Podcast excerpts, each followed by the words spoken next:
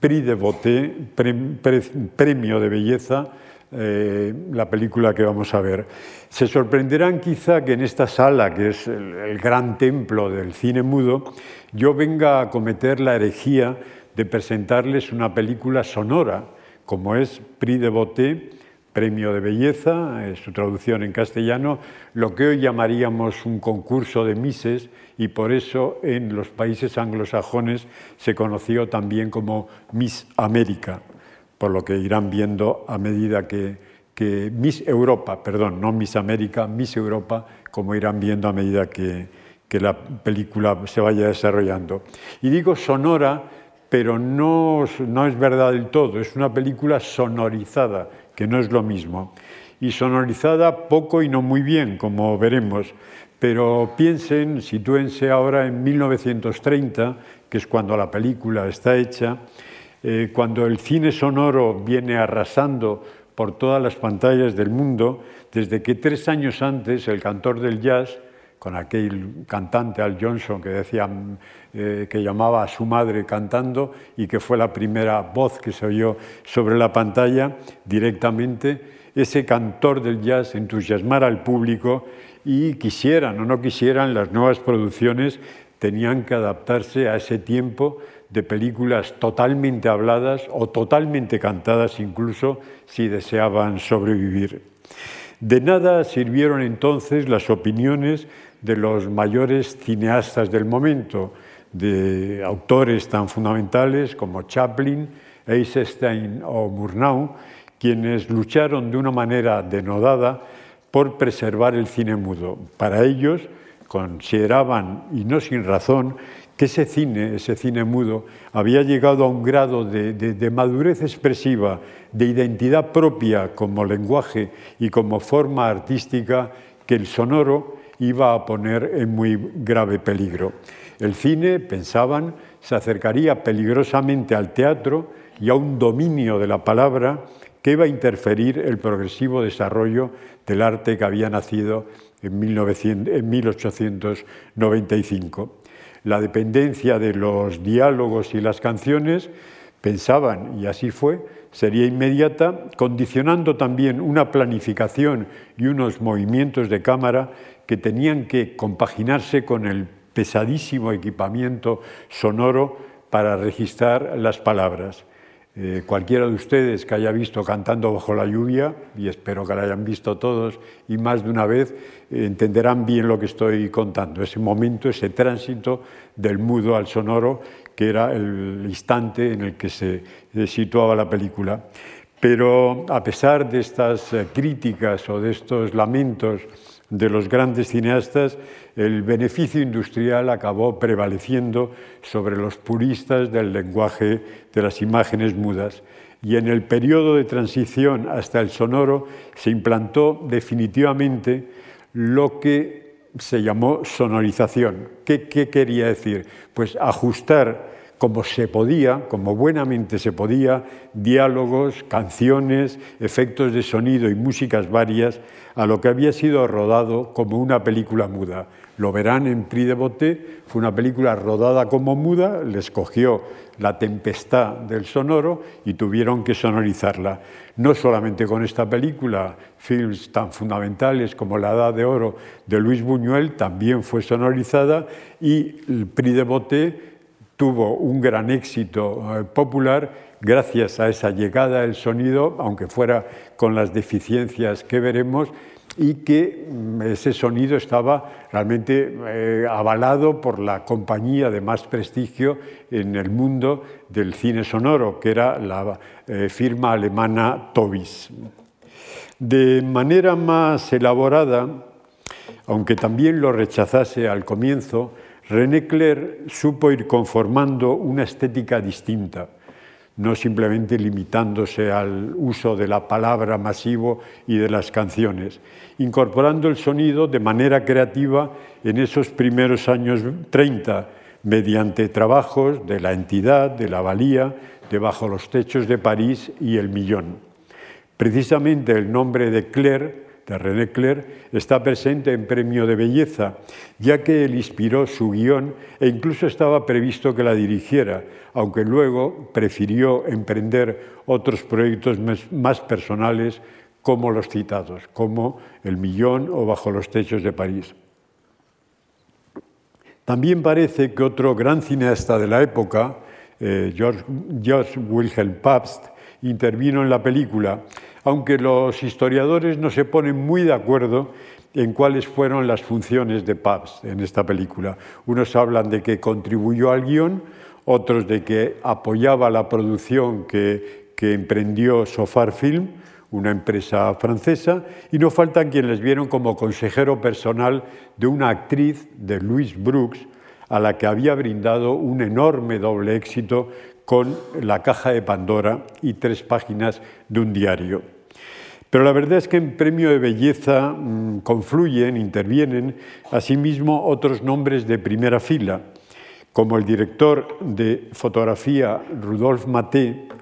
que era un excelente eh, director de fotografía, quien después emigraría, se marcharía a Estados Unidos y desarrollaría una amplia labor como operador y director, incluso especializándose un poco en los westerns, que en principio no tenía mucho que ver con sus orígenes culturales. Pero también el montador y ayudante de dirección Edmond T. Greville, que era un chico muy joven entonces, que también se, especializaría en el campo de la realización cinematográfica y haría numerosas películas, pero en Francia, él no emigraría. Y por otra parte, un músico, Wolfgang Zeller, que tenía un poco el atributo de haber hecho las composiciones sonoras que acompañaban no desde la propia película, sino que acompañaban a películas mudas del expresionismo alemán, que había hecho para varias películas de las más destacadas, y que aquí, como escucharán,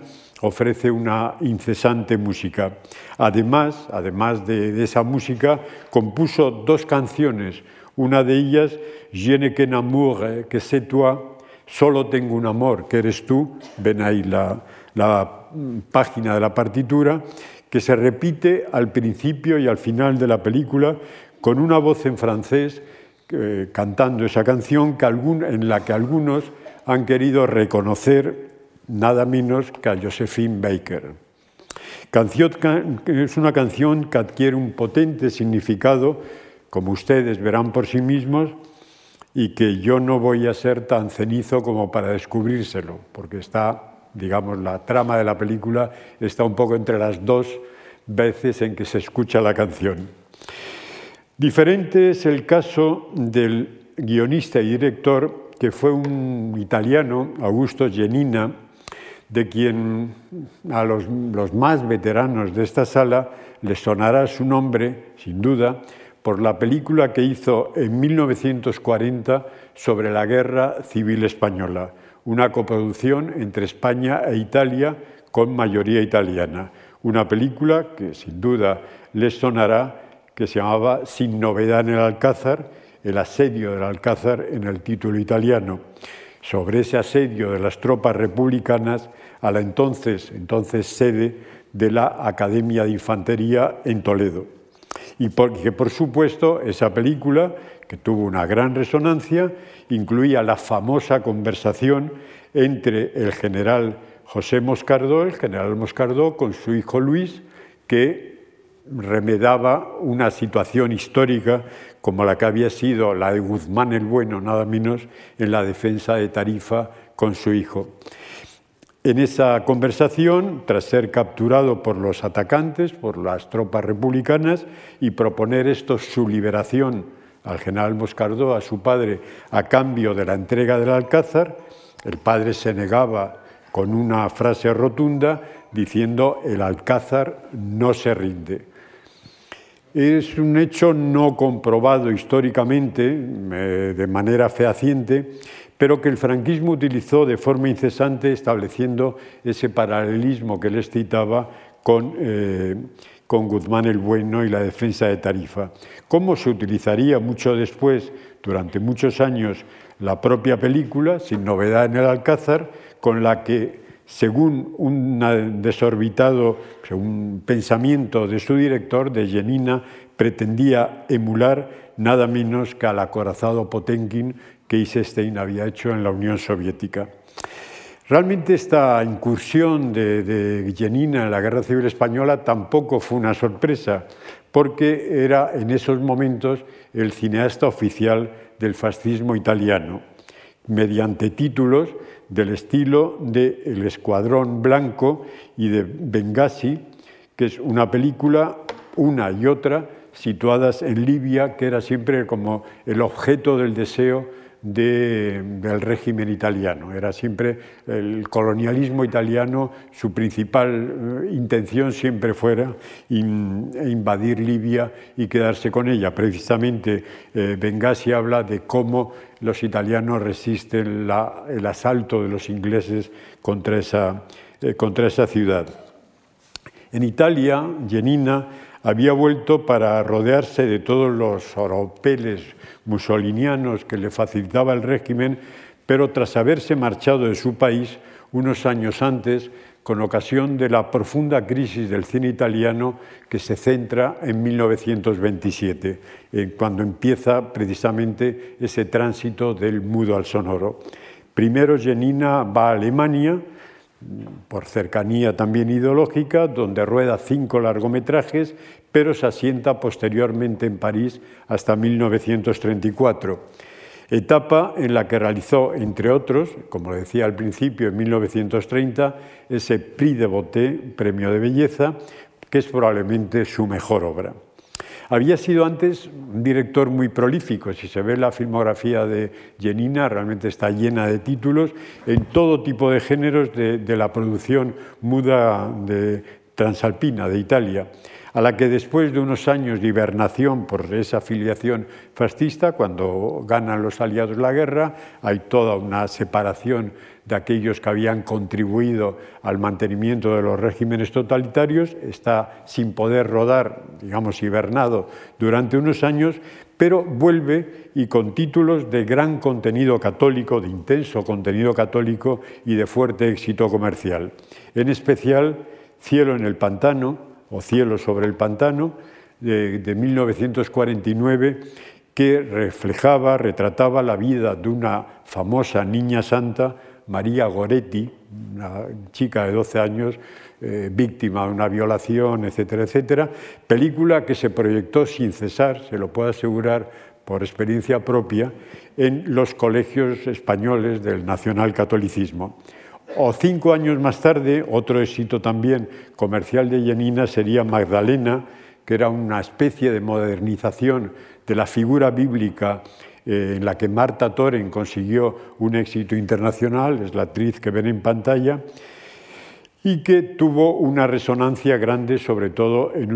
un, terreno comercial. Y es que Jenina, que falleció en el 67, perdón, en el 57, con solo 65 años, el éxito comercial, por una u otra vía, nunca la abandonaría. Tampoco es verdad, tampoco el hecho de que contribuyera al cine de, la etapa fascista, etcétera, no le quita que tuviera unas dotes profesionales valiosas. Pueden comprobarse en Premio de Belleza, aquí le ven en el rodaje la preparación de una escena precisamente con la actriz, con Luis Brooks,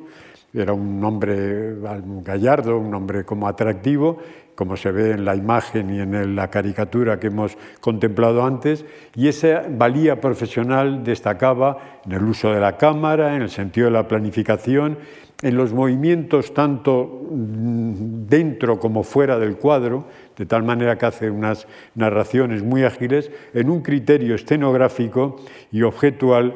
que ejemplifica un recurso que lo verán ustedes cómo va utilizando, sobre todo en la segunda parte, relojes,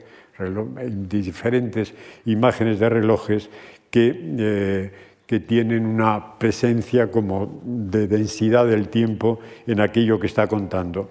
No hay imágenes de los relojes entre las fotografías posibles de la película y por eso vuelvo a un cartel de premio de, de belleza para mm, seguir con la narración. Porque Jenina no era un director vulgar, como también demuestra la mezcla que hacía entre ficción y realidad, eh, ficción y documental en muchas secuencias, lo van a ver,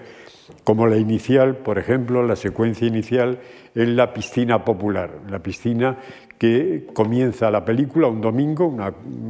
y donde se va viendo los personajes que van a actuar en la película. Secuencias que son similares a las que directores alemanes estaban haciendo en ese momento en películas de gran éxito como Sinfonía de una gran ciudad o bien Gente en Domingo, que son películas de referencia de ese acercamiento documental o semidocumental hacia grandes ciudades o colectividades importantes. También se, demostraba en diversas secuencias, como era a través de momentos eh, que, no les voy a, digamos, a revelar, pero sí hay un momento en que se llega a la elección de la más bella, así se dice, de las mises, elección que se hace, lo van a ver, no es ningún secreto, en San Sebastián, según dicen en la película, bajo el cielo azul de España. Es una clara señal de que ni Jenina ni sus colaboradores eran precisamente visitantes demasiado habituales de la hermosa capital guipuzcoana, donde ese sol tantas veces se hace rogar. Dado que se trataba de un film presuntamente sonoro, era inevitable que dicha elección se efectuase por la longitud cronometrada de los aplausos del público, de tal forma que en ese desfile que están ustedes viendo con una gran, un anfiteatro de público, era la longitud de esos aplausos lo que determinaba quiénes ganaban.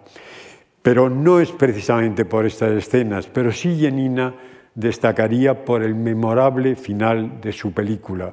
en el que ya he dicho que no entraré por respeto a ustedes, pero ya les avanzo que supone una secuencia, esas secuencias finales muy adelantadas a su tiempo y que es lo que ha quedado básicamente de la película.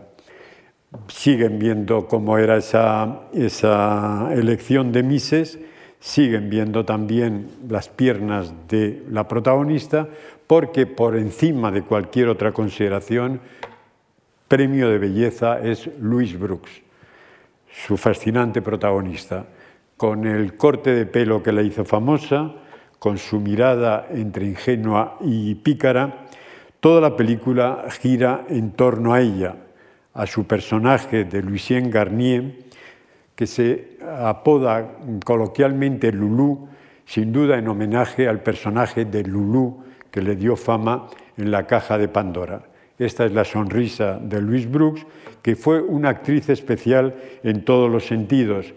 Aunque la fama no le llegó precisamente de su Norteamérica natal, había nacido en una pequeña localidad en Sherry Whale, en el condado de Montgomery, en Kansas, en 1906, sino en Europa tras esos films dirigidos por Pabst que he citado antes, sobre todo la caja de Pandora.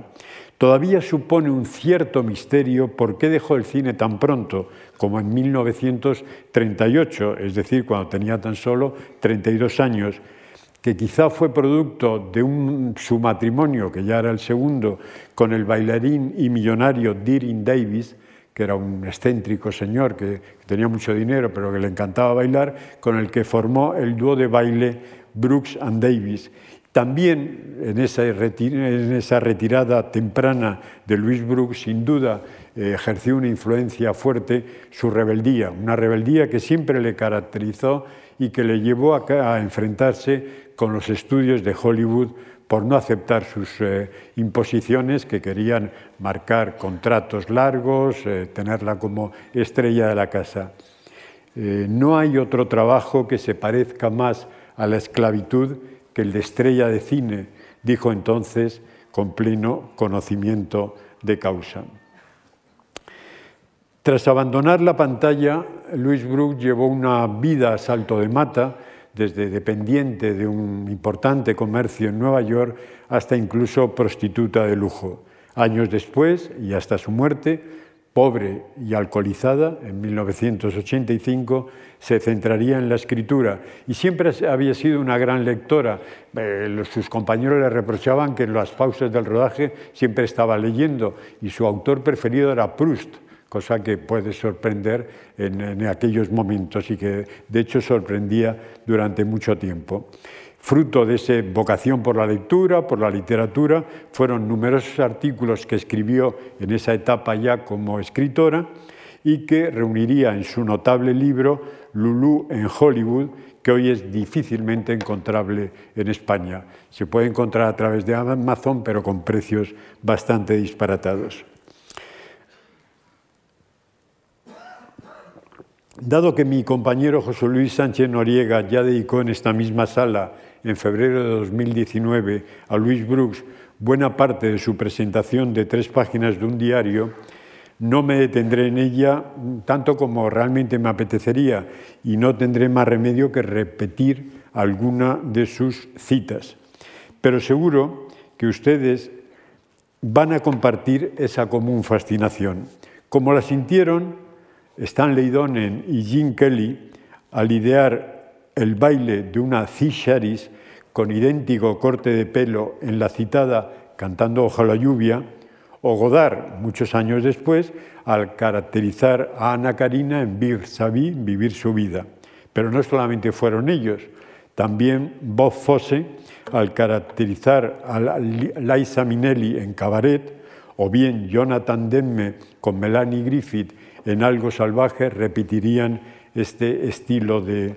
peinado, este estilo de pelo, que también Uma Thurman en Pulp Fiction de Tarantino eh, llegaría a través de las pantallas y las popularizaría, que es una melena, en definitiva, que va mucho más allá de un simple recurso de peluquería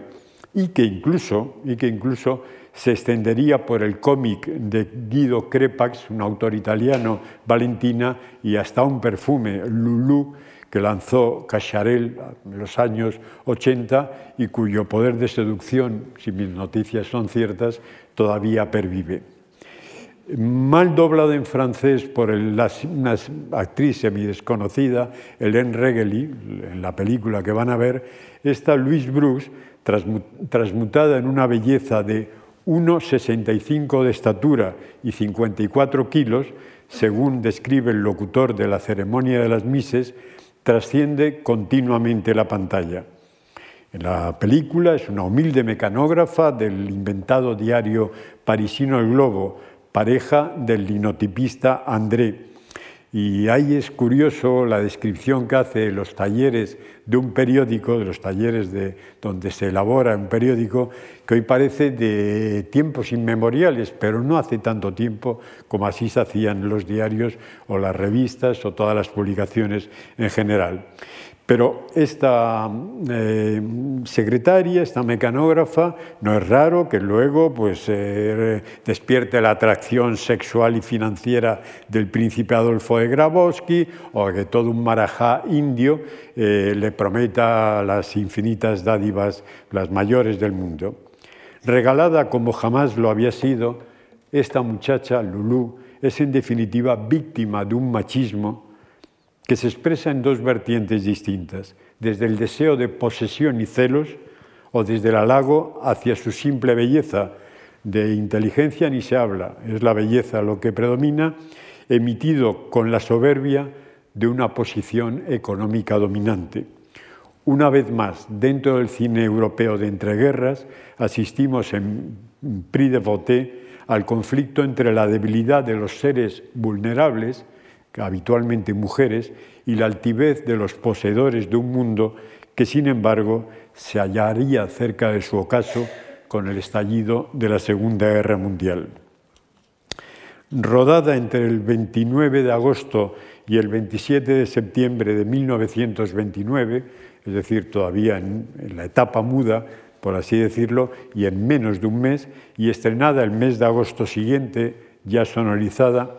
nos hallamos ante una película claramente dividida en dos partes, como también lo demuestra el propio estilo que Augusto Yenina eh, utiliza o emplea para contar la película. Es mucho más ágil y dinámico en la primera mitad, que dura exactamente una hora, se reposa en la continuación, donde Louise Brooks, además de su atractivo, demuestra su valía de actriz dramática, cosa que mucho tiempo se le discutió, en secuencias como las que reflejan su vida cotidiana,